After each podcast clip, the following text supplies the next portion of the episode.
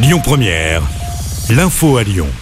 Bonsoir Cécile et bonsoir à tous. Le mouvement de grève contre la réforme des retraites s'annonce très suivi jeudi, notamment dans l'éducation nationale. Le syndicat SNUDI FO annonce que 75% des enseignants des écoles maternelles et élémentaires du département du Rhône seront en grève. De nombreuses écoles devraient être fermées après-demain. Des grosses perturbations également attendues dans les transports et notamment à la SNCF. Le ministre des Transports Clément Beaune appelle les Français à décaler leur déplacement. Le télétravail, et c'est aussi le coup d'envoi du procès sur la mort d'Axel Dorier. Il s'est ouvert ce matin à Lyon aux assises du Rhône. Deux hommes sont jugés jusqu'à la fin de la semaine. La matinée était con. Rappel, les faits remontent à la nuit du 18 au 19 juillet 2020.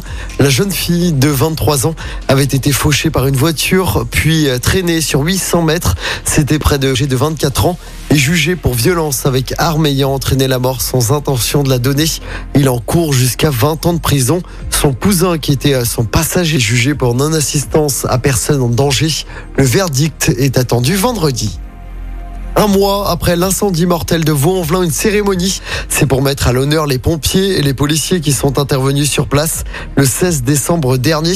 Pour rappel, l'incendie avait fait à 10 morts et une vingtaine pour la Chine. En plus de 60 ans, le pays voit sa population reculer.